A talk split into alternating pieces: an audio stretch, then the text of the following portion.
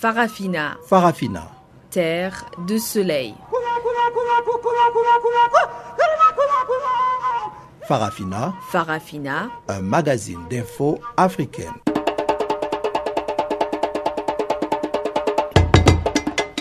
Présentation Pamela Kumba. Bonjour à tous et bienvenue à cette nouvelle édition de Farafina. La mise en onde de ce magazine des actualités est assurée par Teboro Mosueo. En titre, République démocratique du Congo, la marche de l'opposition dégénère, bilan un mort et plusieurs blessés. Arrestation et inculpation de l'ex-premier ministre de Blaise Compaoré dans l'affaire du soulèvement populaire du 30 octobre 2014. Et au Mali, un collectif voit le jour pour exiger des consultations nationales. Voilà donc pour les grandes lignes du jour. On en parle en détail tout de suite après le bulletin des informations apprêté et présenté par Guillaume Cabissoso.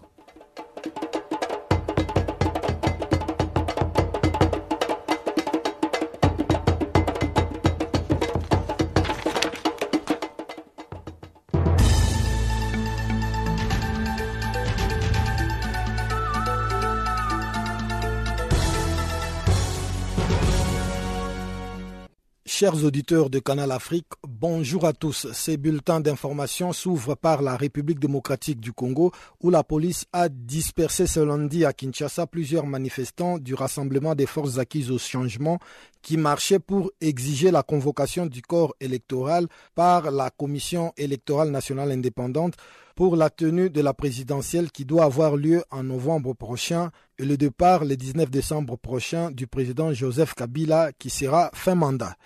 On ne connaît pas encore le bilan exact des échauffourées qui ont opposé les militants aux forces de l'ordre, qui ont fait usage des tirs de gaz lacrymogène dans plusieurs quartiers de la capitale.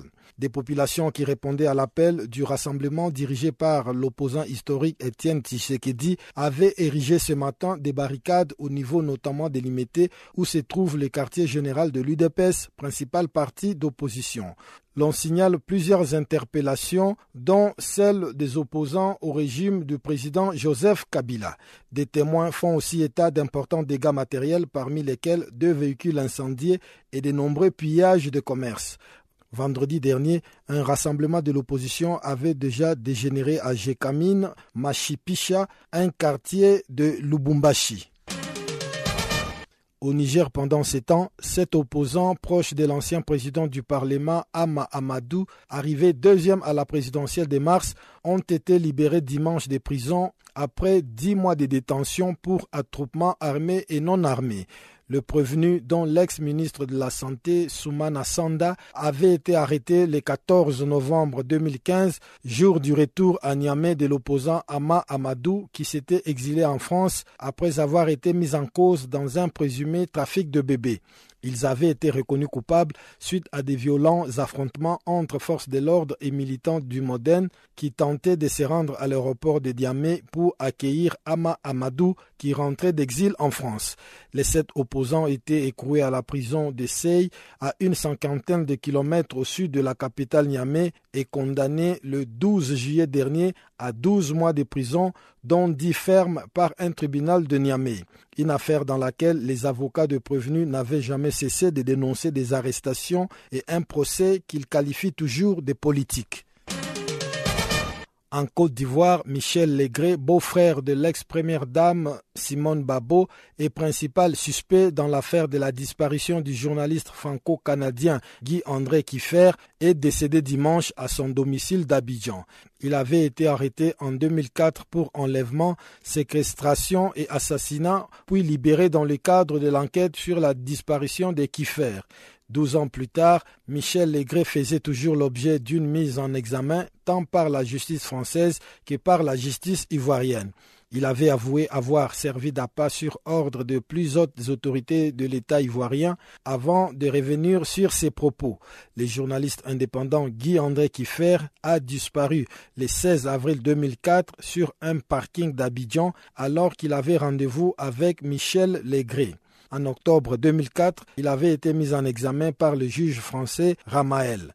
Guy Andé Kiffer enquêtait notamment sur des malversations financières, notamment dans la filière cacao dont le pays est le premier producteur mondial. Des combats ont opposé dimanche les forces des deux gouvernements rivaux libyens pour le contrôle du croissant pétrolier de l'Est. Il s'agit des forces loyales au gouvernement d'union nationale et les troupes commandées par le maréchal Khalifa Haftar qui se sont affrontées à l'arme lourde. C'est une milice alliée au gouvernement d'union nationale qui était à l'origine de cette offensive repoussée par les forces d'Afar et dont on ignore pour l'instant le bilan. Ces nouveaux combats interviennent alors que les troupes fidèles au général libyen Khalifa Haftar ont conquis quatre ports pétroliers du nord-est du pays après deux jours de combats suscitant de nouvelles inquiétudes à l'étranger. En proie au chaos depuis la chute de Muammar Kadhafi en 2011, la Libye compte des autorités qui se disputent le pouvoir. Le gouvernement d'union nationale basé à Tripoli est reconnu par la communauté internationale, tandis que dans l'Est, une autorité rivale ne reconnaît pas sa légitimité.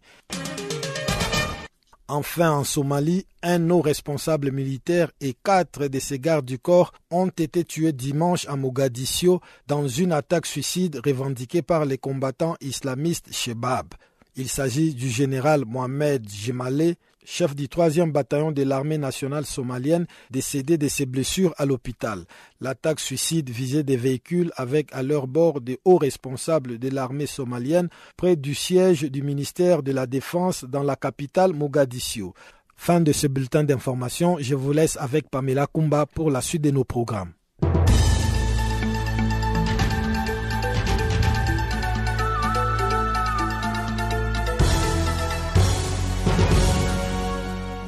Africa, oh, yeah. Africa, oh. Africa, Africa, Africa, Africa. Eh. Je m'appelle Salif Keita. Vous écoutez Channel Africa la de la renaissance africaine. Rebonjour à tous. République démocratique du Congo, au moins un mort et plusieurs interpellations lors des échauffourées qui ont opposé ce lundi des manifestants de l'opposition à des policiers dans certains quartiers de Kinshasa, la capitale. L'opposition congolaise réunie derrière Étienne Tshisekedi avait appelé à une marche pacifique dans plusieurs villes du pays pour exiger à la Commission électorale nationale indépendante de convoquer le corps électoral pour la présidentielle et les législatives prévues en novembre prochain.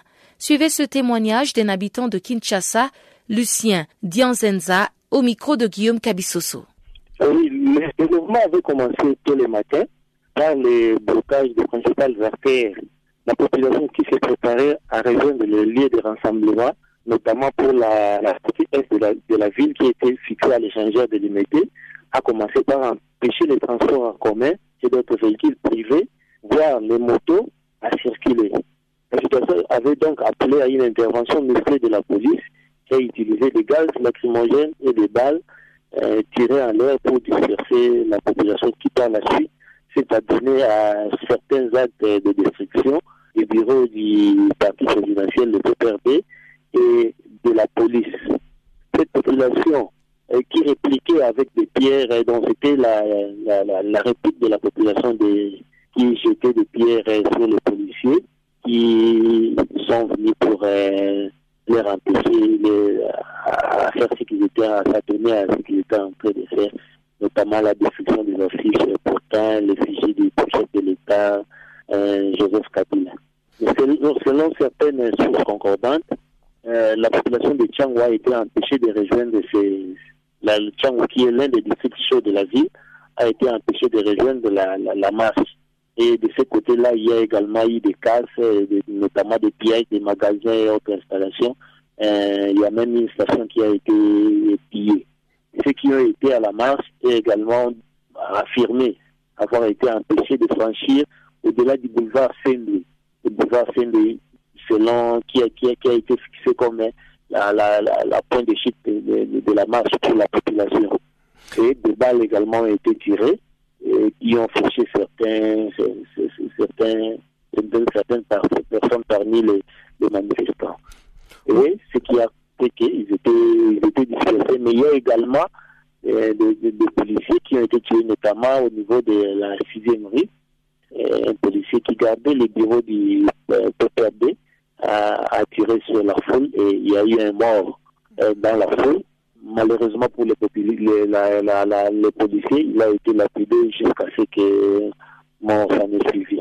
Ceux qui ont pu franchir cette barrière ont continué jusqu'à vers la, le quartier général de la CENI pour déposer les mémos exigeant les, la, la, la, convocation du corps électoral pour euh, l'élection présidentielle euh, en respectant la Constitution.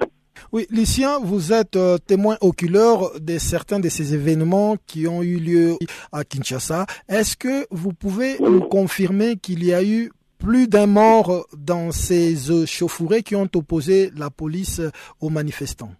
Oui, ça c'est confirmé. Moi, je n'ai pas vu tous les morts, mais ceux qui ont vu, et beaucoup de, témoins oculaires ont affirmé qu'il y avait eu plus d'un mort, notamment parmi les civils euh, parmi la, population qui manifestait. Selon vous, euh, qui peut être responsable de cet affrontement entre la police et les manifestants? Bon, là, la, les responsabilités sont partagées. Parce que déjà, il était annoncé que la marche était pacifique. Mais dès le, matin, la population empêchait les véhicules à circuler. Il y a eu même des, certains bus de la société de transport en commun Transco et qui, qui ont été cassés et qui ont eu des, des, des vitres brisées. le matin déjà, il y a même un chauffeur qui était blessé. Il était obligé de, de, de, rebousser chemin et d'aller garer là où il, il pouvait. Donc déjà là, c'est un problème. Et le second, c'est la responsabilité au niveau, au niveau de la police qui, au lieu d'encadrer la, la marche, voulait empêcher la population à, rejoindre les lieux de rendez-vous. Donc euh, là, j'ai dit que les, responsabilités ont été partagées. Et à l'heure actuelle, euh, quelle est l'atmosphère, quelle ambiance règne actuellement à Kinshasa? À part des, des, des coups de, de, faits isolés qui s'entendent par-ci par-là, il y a, la situation s'est calmée. Et c'est un calme un peu euh, surprenant parce que Kinshasa est connu comme une ville chaude, une ville où il y a toujours euh, de mouvement, mais euh, au moment où nous sommes en train de parler là, il n'y a ni moto, ni euh, véhicule sur euh, les, les, grandes artères ou dans les quartiers. Donc ça, c'est vraiment un calme inhabituel pour euh, Kinshasa qui est connu comme une ville bruyante.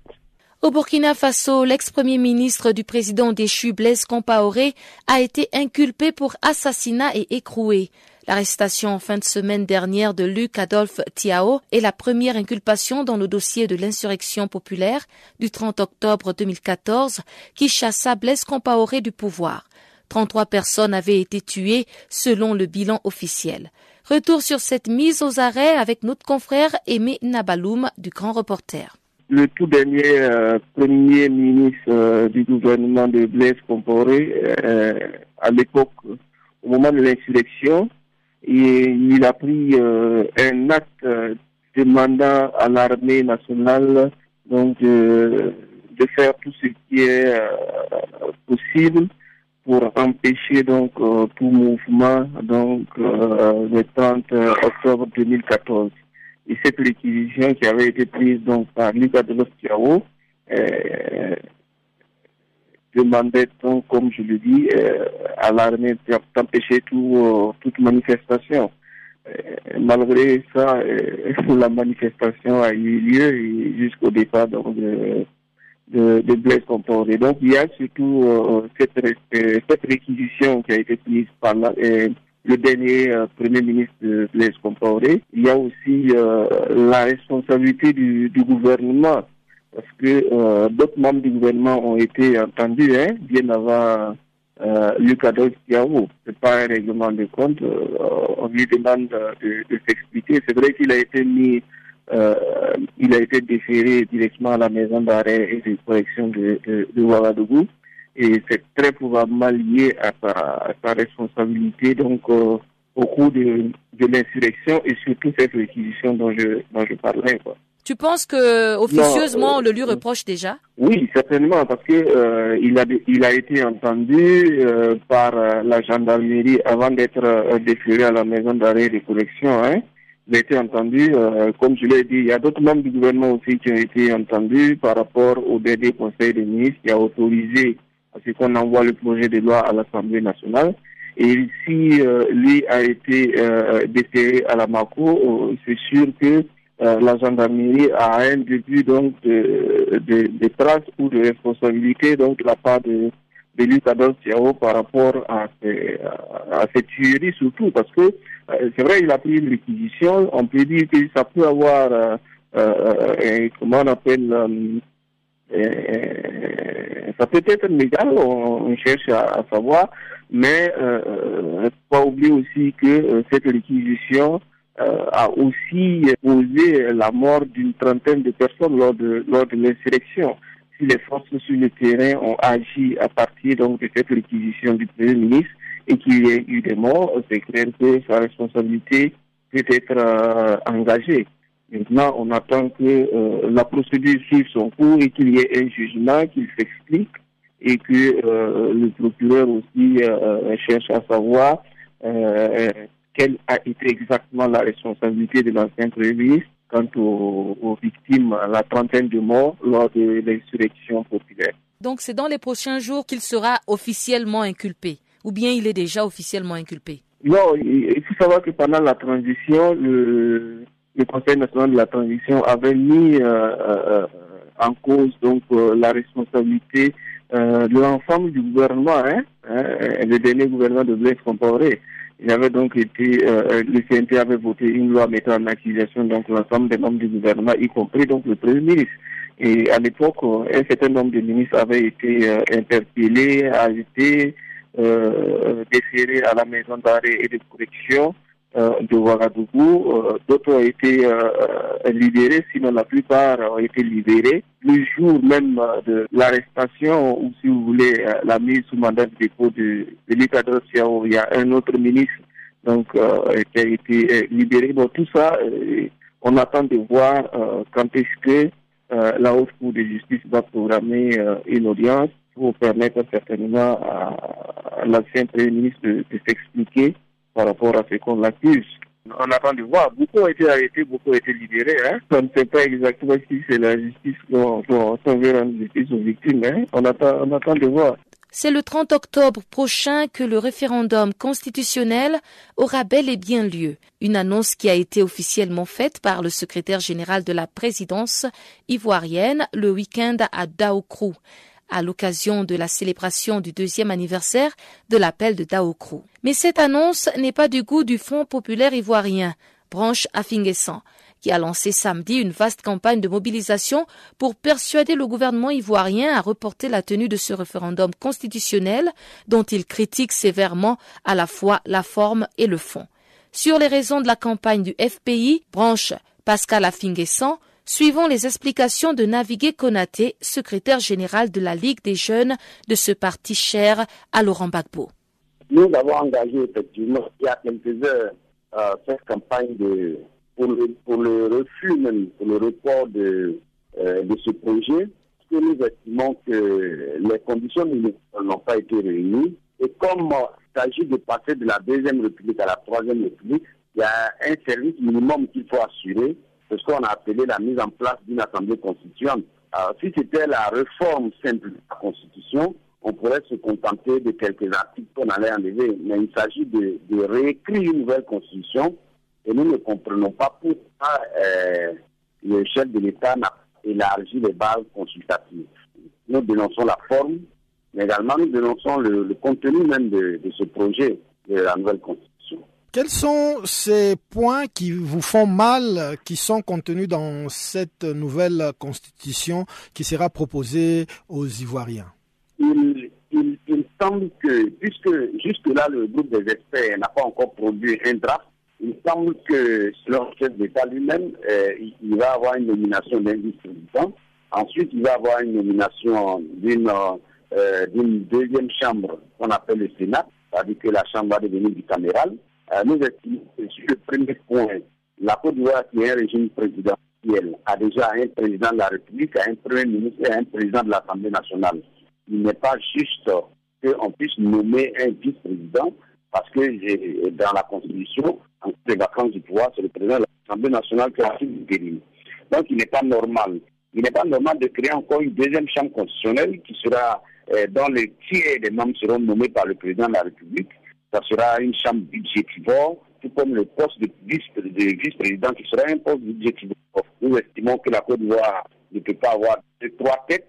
Il nous faut nous concentrer sur, les, sur ce qui est essentiel.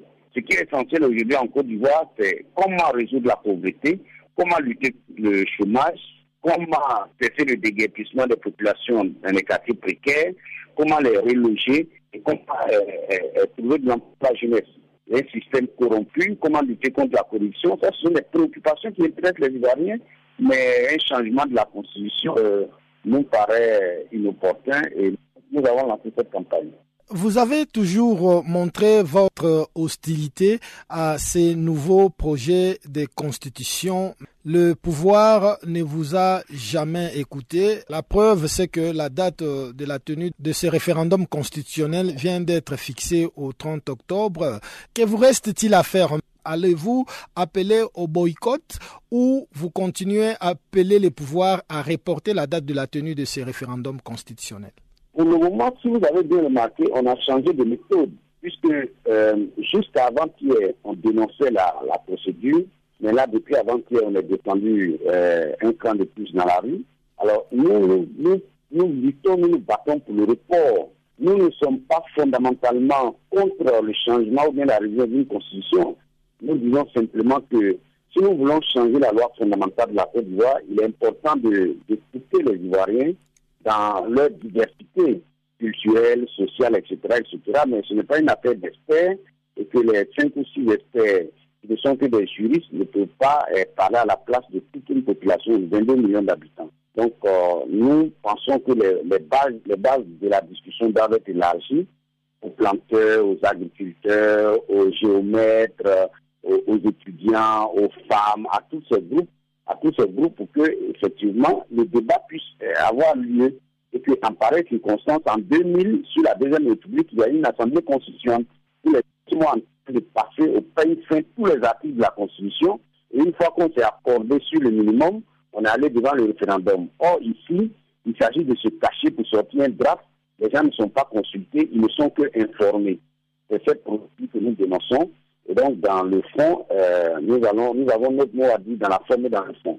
Et comme les conditions de forme ne sont pas réunies, nous n'analyserons même pas les fonds, puisqu'on n'a même pas encore le contenu du, du travail des experts.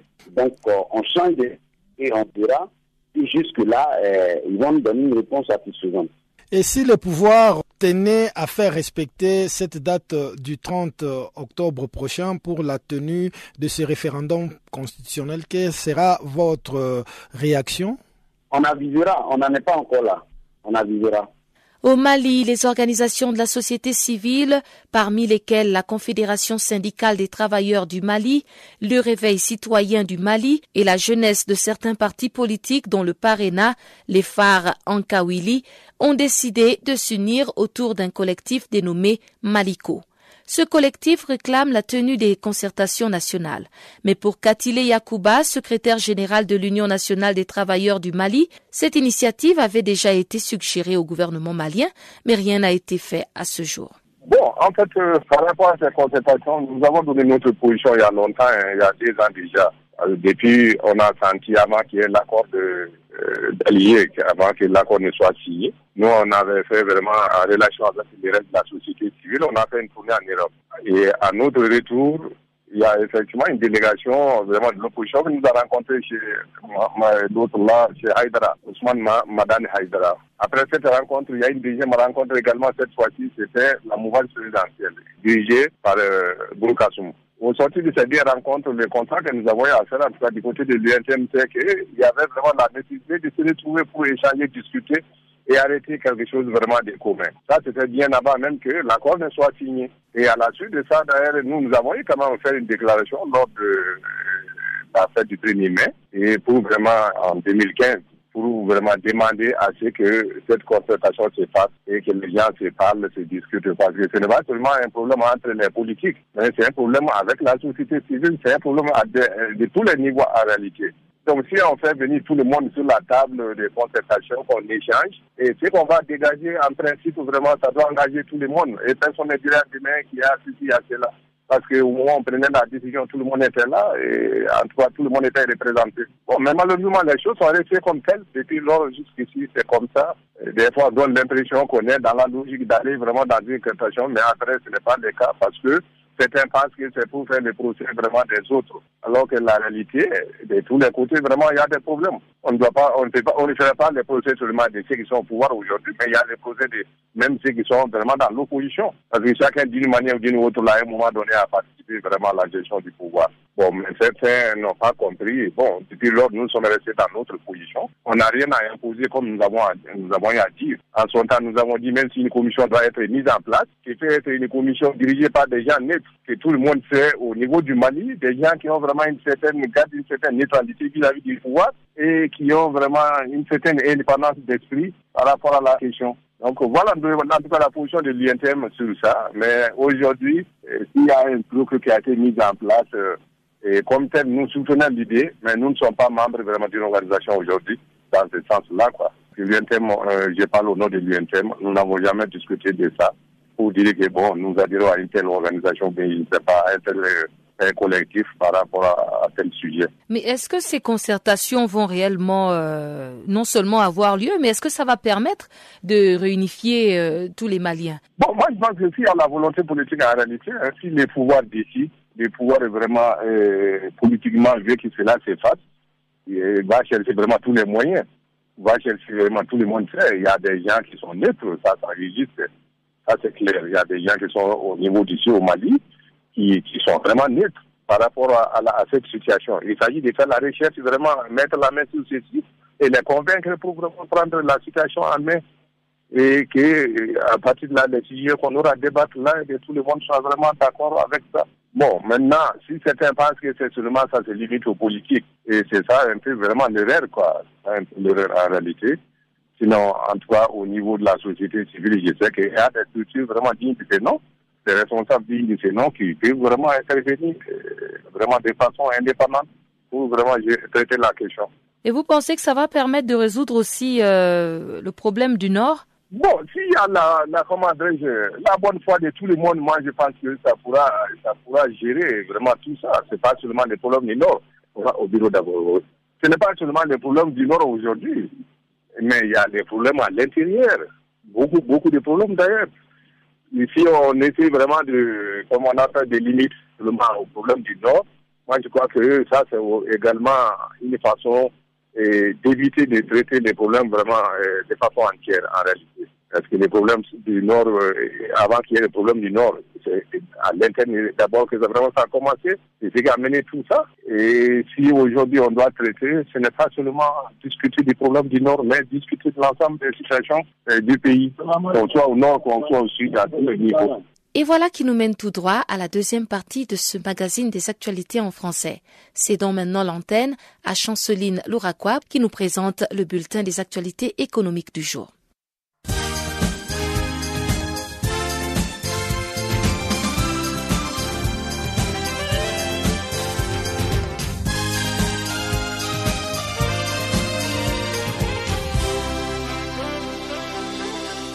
Bonjour, il se tient ce lundi 19 septembre 2016 à Tunisie une réunion sur la communication financière de la Banque de l'Habitat qui acquiert 51,6% du capital en Côte d'Ivoire. En effet, la Banque de l'Habitat, à travers ses deux filiales au Burkina Faso et au Congo-Brazzaville, serait sur le point de finaliser une acquisition en Côte d'Ivoire. L'an dernier, la Banque de l'Habitat a fait savoir sa volonté de céder ses parts à un opérateur privé disposant des capacités techniques et financières suffisantes. Rappelons que la Banque d'Habitat a été créée en 1993 afin de promouvoir l'habitat social et économique ainsi que les programmes immobiliers en Côte d'Ivoire.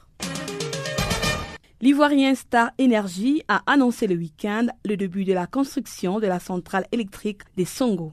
Cette usine des Songo a une capacité de 372 MW. Elle se situera près de la cité gazière de Jacquesville à une trentaine de kilomètres d'Abidjan afin de permettre à la Côte d'Ivoire de répondre notamment à des besoins en électricité. La future usine des Songo comprendra deux turbines à vapeur d'une capacité de 126 MW chacune et une troisième à vapeur de 120 MW. Les travaux de construction seront assurés par une autre compagnie chinoise, China Energy Engineering Corporation. Songo devrait donc commencer à fournir de l'électricité d'ici fin 2018. C'est grâce au soutien financier de China Construction Bank. La Banque africaine d'import-export a conclu le week-end un crédit syndiqué garanti à hauteur de 300 millions de dollars, soit 265 millions d'euros. Ce crédit a été syndiqué par son homologue chinois, la Banque chinoise d'import et export. Ce prêt syndiqué d'une durée de 5 ans a été uniquement ouvert aux investisseurs basés en Chine ou à Taïwan.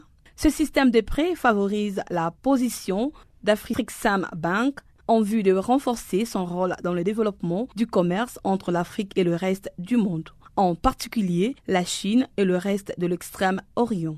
En outre, la conclusion de cet accord montre la capacité croissante d'Afrixam Bank à attirer des ressources indispensables en Afrique et à financer des investissements conjoints à l'investissement bancaire qui auront un impact positif sur les commerces sino-africains. Rappelons qu'en juillet dernier, Afrixam Bank et China Exam Bank s'étaient déjà engagés à apporter jusqu'à un milliard de dollars de financement pour le développement de parcs industriels à travers les continents.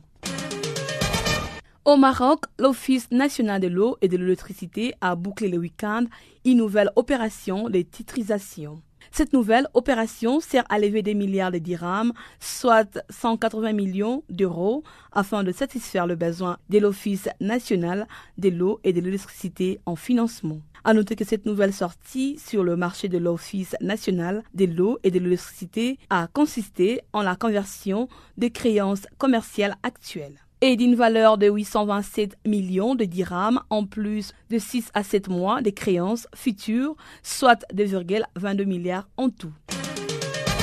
Toujours au Maroc, la CAM le Crédit agricole du Maroc devient le premier établissement autorisé à ouvrir une banque islamique dans les royaumes. Cet établissement va ainsi créer une nouvelle entité, Alal, dont il détiendra 51% des parts contre 49% pour son partenaire, la Société islamique développement, et sa filiale, la Banque islamique de développement. Le capital initial de 200 millions de dirhams devrait donc par la suite être doublé à 400 millions. Pour rappel, ce sont au total cette banque marocaine, dont Atijarifwa Bank, la Banque populaire et tant d'autres, qui avaient soumis des demandes d'ouverture des filiales islamiques à la Banque centrale du Royaume.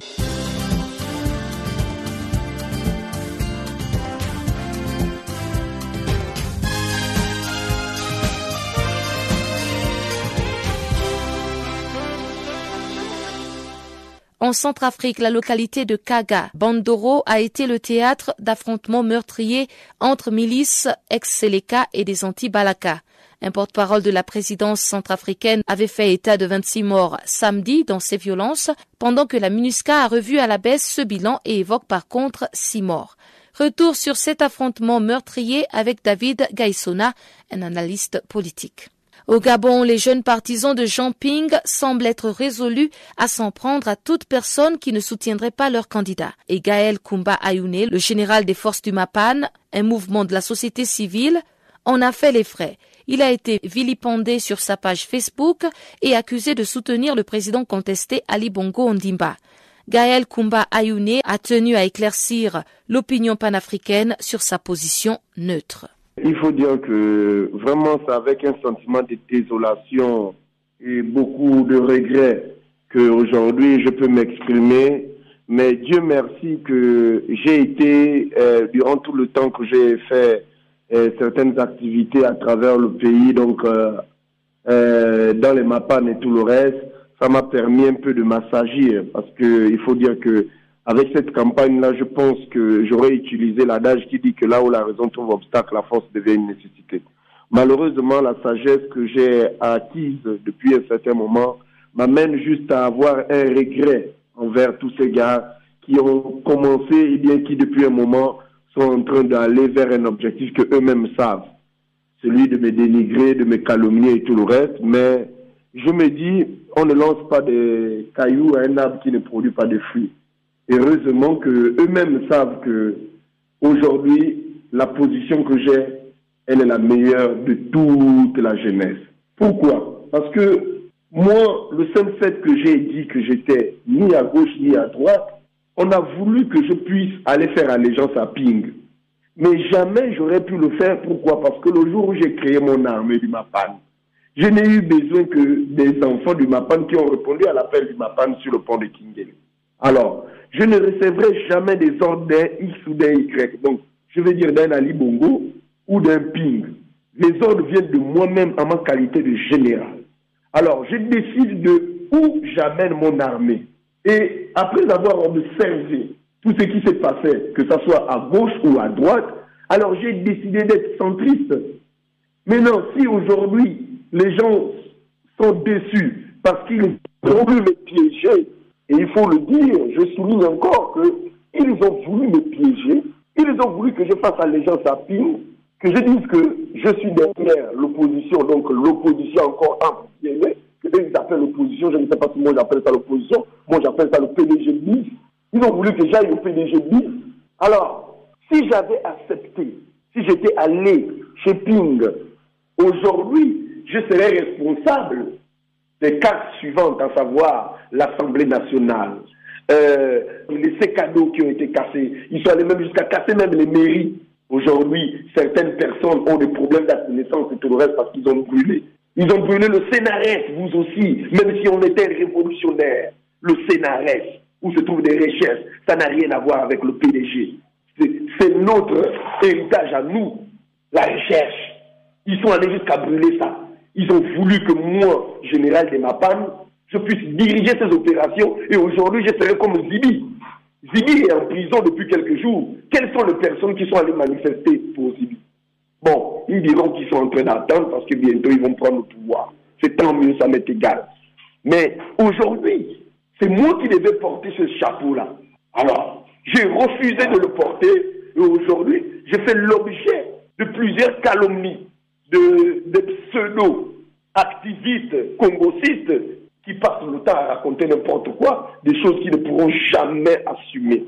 Parce que la vérité, c'est que la plupart des gens qui sont dans, sur le net en train de critiquer, ils ne valent rien du tout si on les met sur certaines situations, à savoir la responsabilité des uns et des autres, ils ne pourront pas l'assumer. Alors, il y en a beaucoup qui déjà critiquent avec des faux profils et j'ai reçu des menaces de mort. On me dit, on m'appelle à gauche, à droite. Non, voilà, au QG des ping, on a parlé de toi. On a dit qu'on va te brûler. Mais la vérité, c'est que, Pamela, je suis prêt. Parce que je ne provoque personne. Je n'ai pas volé l'argent de ce pays. Je n'ai jamais fait des détournements. Je n'ai jamais été au sommet de l'État. Alors, si les gens veulent me chercher, ils vont me trouver.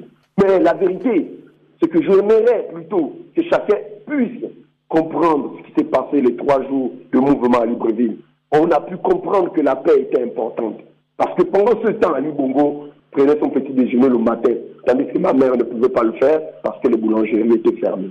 Pendant ce temps, Ping prenait son petit déjeuner avec sa famille, mais ma tante ne pouvait pas le faire parce que les boulangeries étaient saccagées. Alors, moi j'ai dit, il est important qu'on préserve cette paix et que, sincèrement, c'est pas avec cette haine-là qu'on veut gérer ce pays.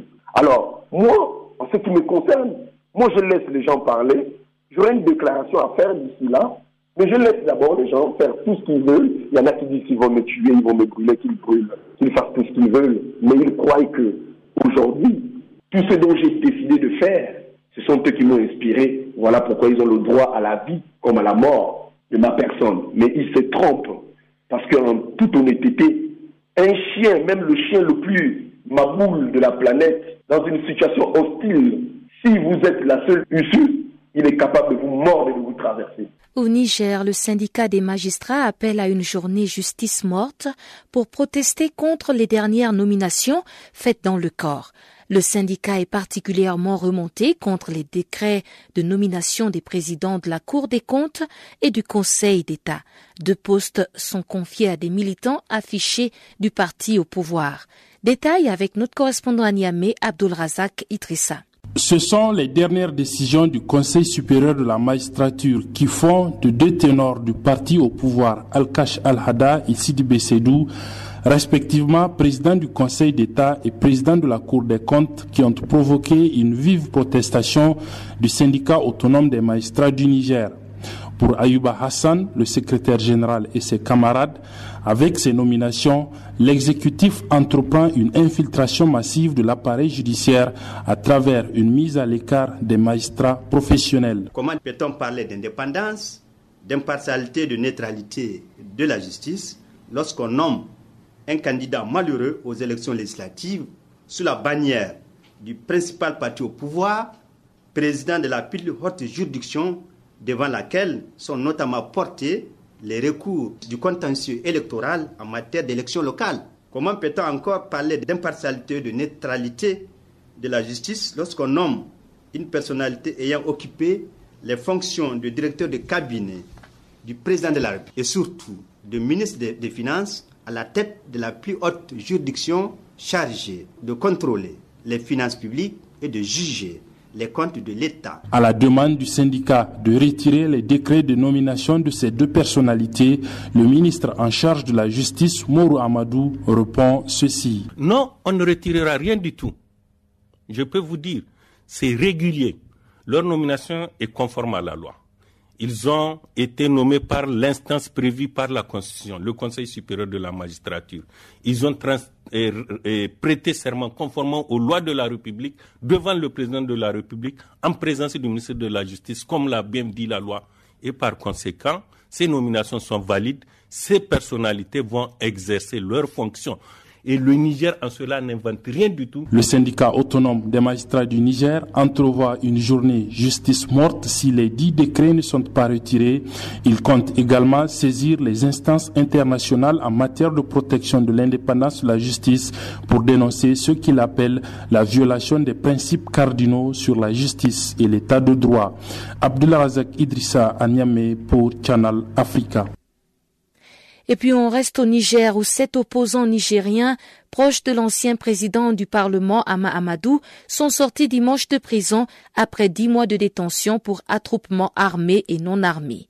Ils avaient été arrêtés le 14 novembre 2015, jour du retour à Niamey de l'opposant Ama Amadou, qui s'était exilé en France après avoir été mis en cause dans un présumé trafic de bébés.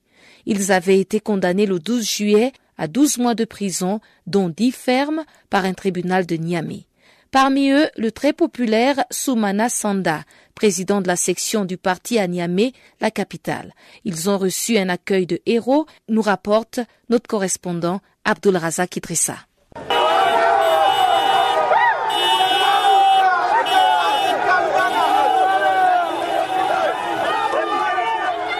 Les 60 kilomètres qui séparent Saï de la capitale Niamey ont été parcourus en presque deux heures de temps.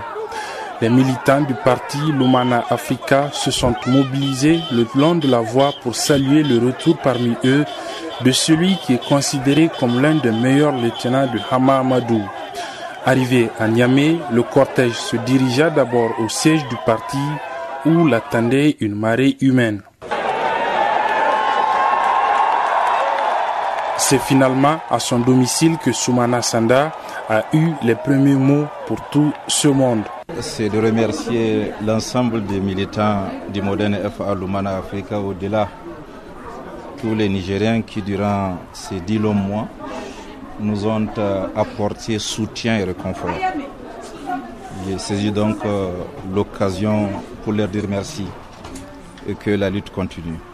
Ce fut ensuite une pensée à son leader Hama Amadou. Les batailles de la vie ne sont pas gagnées par les plus forts, ni par les plus rapides, mais par ceux qui n'abandonnent jamais.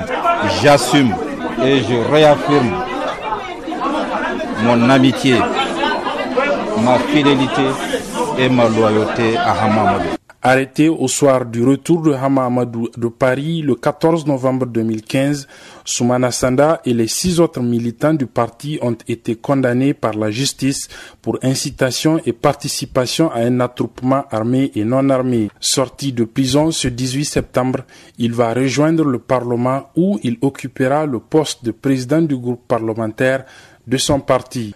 Razak Idrissa à Niamey pour Channel Africa. Et puis, triste nouvelle, en Afrique du Sud, les Sud-Africains sont en deuil depuis dimanche. L'artiste musicien du Kwaito, Mendoza, né Ndunduzi Chabalala, est mort d'un cancer du cerveau à l'âge de 38 ans.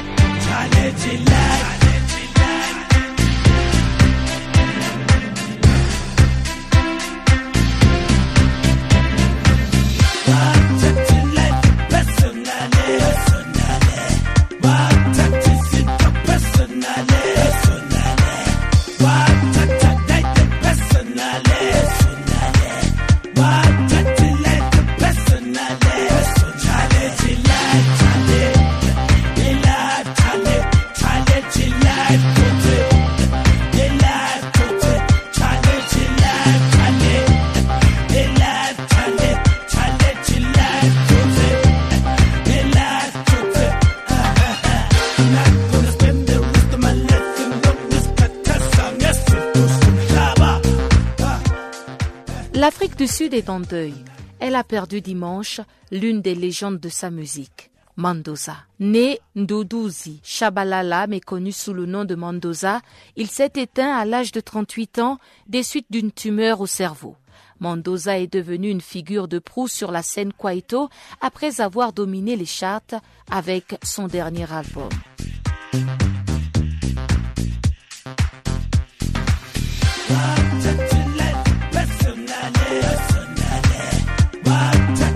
Mendoza avait aussi ravi la vedette aux autres artistes sud-africains en 2001 lors du South African Music Award, où il ravit plusieurs awards.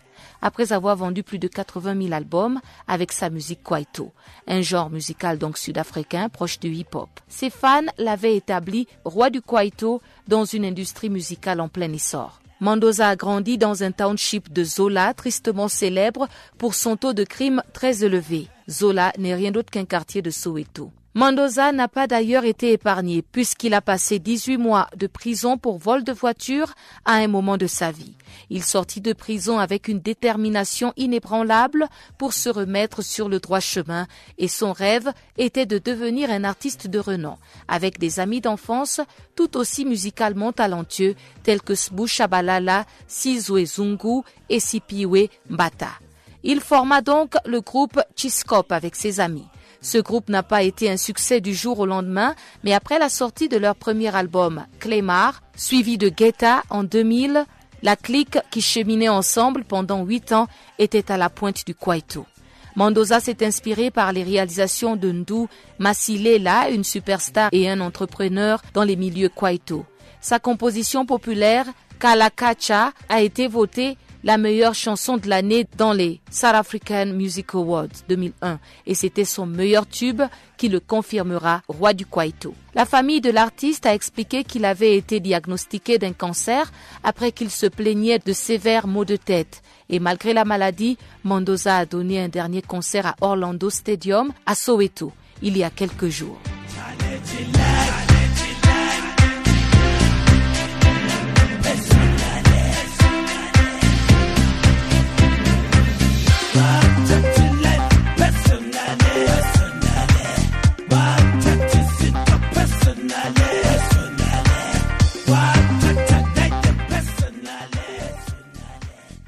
Et sans plus tarder, retrouvons Chanceline Louraquois pour le bulletin des sports.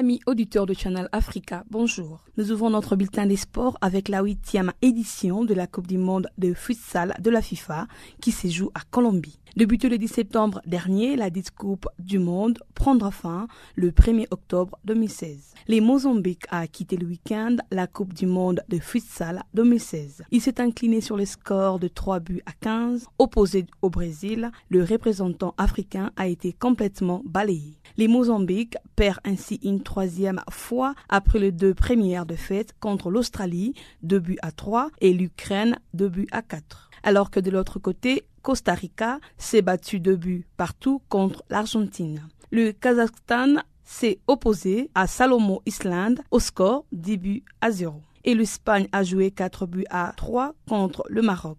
Enfin, l'Azerbaïdjan a fait un nul avec l'Iran au score 3 buts partout. Les prochains rendez-vous de la Coupe du monde de futsal de la FIFA est prévu le 20 septembre prochain.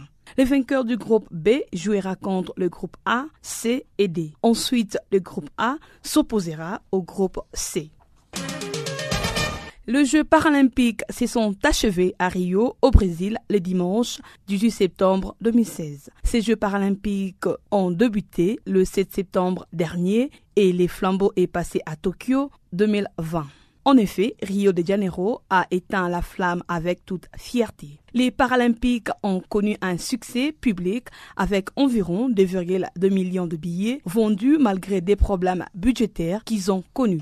Une médaille d'argent a été obtenue par la Côte d'Ivoire avec Fatimata Diasso au jeu dans la discipline des sauts en longueur de 4 mètres 89 en catégorie T11 la Brésilienne Silvana Costa d'Oliveira a remporté de l'or avec un record de 4 mètres 98. Et Lorena Salvatine, Spolador, également d'origine brésilienne, ferme la marche du podium en bronze avec un record de 4 mètres 71. Au total, il y a eu 200 nouveaux records mondiaux au Brésil. À Rio, les athlètes français auront certainement donné envie à beaucoup de gamins handicapés de faire du sport. En l'espace de deux années, le Brésil a organisé le plus grand événement planétaire avec la Coupe du Monde en 2014, les Jeux olympiques et les Jeux paralympiques. D'après les comités organisateurs, l'organisation des Jeux olympiques et paralympiques aura coûté 2,8 milliards de dollars. À noter que ces Jeux paralympiques de 2016 resteront une réussite pour le Brésil malgré qu'un athlète iranien est décédé durant une course de vélo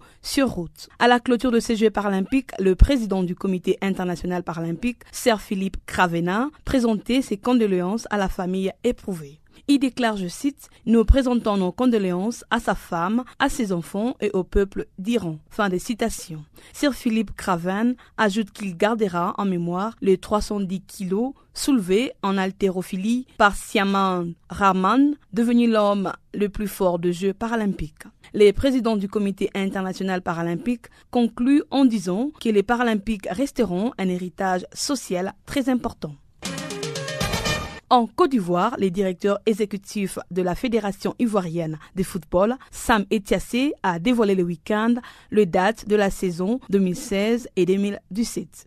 À ce sujet, le championnat national de la Ligue 1 reprendra ses droits le 19 novembre prochain et la Ligue 2 le 25 novembre 2016. De l'autre part, la Supercoupe qui opposeront le champion sortant, la Standa et le COE Sport de San Pedro, vainqueur de la Coupe nationale, aura lieu le 5 novembre prochain. En ce qui concerne les périodes pour les enregistrements des licences, la première démarrera le 17 octobre et s'achèvera le 6 janvier 2017. Quant à la seconde pour le Mercator, ce sera du 10 avril au 6 mai 2017. Voici le calendrier de la saison 2016 et 2017. La première période d'enregistrement des joueurs débute le lundi 17 octobre 2016 jusqu'au vendredi 6 janvier 2017. Quant à la finale de la Supercoupe Félix Oufoué Boigny est prévu le samedi 5 novembre 2016. Le début du championnat national de la Ligue 1 s'y tiendra le samedi 19 novembre 2016. Pour le début du championnat national de la Ligue 2, cela est prévu le vendredi 25 novembre 2016. Et enfin, la deuxième période d'enregistrement de joueurs de Mercator s'effectuera du lundi 10 avril 2017 au vendredi 6 mai 2017. Restons toujours en Côte d'Ivoire. La Côte d'Ivoire a remporté dimanche à Ouagadougou la Coupe d'Afrique des Nations à Maracana. Cette coupe est dans les deux catégories, entre autres seniors et vétérans. C'était lors d'une double confrontation face au Niger, au score un but à zéro. Après deux jours de compétition, la Côte d'Ivoire avait réussi l'exploit, tout comme le Niger, de hisser leurs deux équipes en finale pour les catégories seniors 35 à 45 ans et vétérans plus de 45 ans. Parlant de l'IMCAN U17, l'Angola a corrigé le week-end les Comores au score 5 buts à 0. Le Niger a de son côté pris les meilleurs sur les Gabons, 1 but à 0. Et le Sénégal était le plus grand perdant de la journée en s'inclinant à domicile 1 but à 0 contre la Guinée. Signalons que le match retour se joue le week-end prochain.